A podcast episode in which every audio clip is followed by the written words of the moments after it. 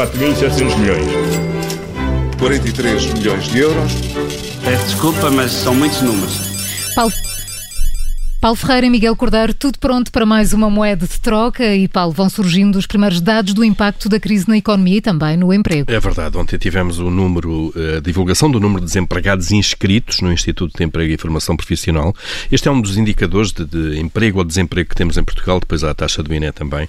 Eh, e este dado, portanto, as pessoas que foram ao centros de emprego entre inscrever-se disparou 22% eh, em abril, isto quando comparado com o período homólogo do ano passado, portanto, abril de 2019. Um, esses dados então mostram que no final de abril o total de pessoas inscritas no centro de emprego era 392 mil uh, pessoas, quase 400 mil, um, e só no mês uh, foram quase 50 mil as pessoas que foram então inscrever-se, isto no fundo para ter acesso ao subsídio de desemprego. E a avaliação regional também revela uma assimetria na evolução das perdas de, de emprego. No Algarve subiu 124%, ou seja, mais do que duplicou em relação ao ano passado. Isto mostra o abalo num dos setores mais afetados, o turismo. O Algarve é uma região muito dependente deste setor.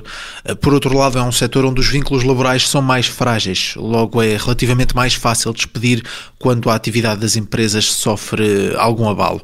Mas mostra também que que, embora a epidemia seja simétrica, o seu impacto não é igual em todas as regiões ou países. O impacto depende muito da estrutura de cada economia e dos setores mais relevantes. No caso português, o turismo tem um peso significativo na economia, entre 12% a 15%, de acordo com, com os indicadores utilizados, e isto paga-se agora com mais custos económicos e sociais. É, e outro efeito colateral disso mesmo, também do impacto no turismo, é a evolução do imobiliário eh, e, e do valor das rendas. Bom, primeiro, esta crise está obviamente a deixar eh, muitas famílias com menos rendimentos, basta pensar nas pessoas que estão em layoff ou que perderam emprego, como estas, como é evidente, mas depois também o desaparecimento do turismo eh, fez com que muitas casas que estavam destinadas ao alojamento local, isto nota-se essencialmente em Lisboa, no Porto e também no Algarve, essas casas passaram a entrar no mercado de arrendamento dito normal, o arrendamento de médio e longo prazo. O ECO diz que já se notam descidas de 12% no valor médio das rendas que está, eh, que está a ser pedido eh, pelos proprietários e a Associação Portuguesa de Proprietários diz que, de facto, muitos já tomaram a iniciativa de negociar as rendas com os inquilinos, eh, baixando-as.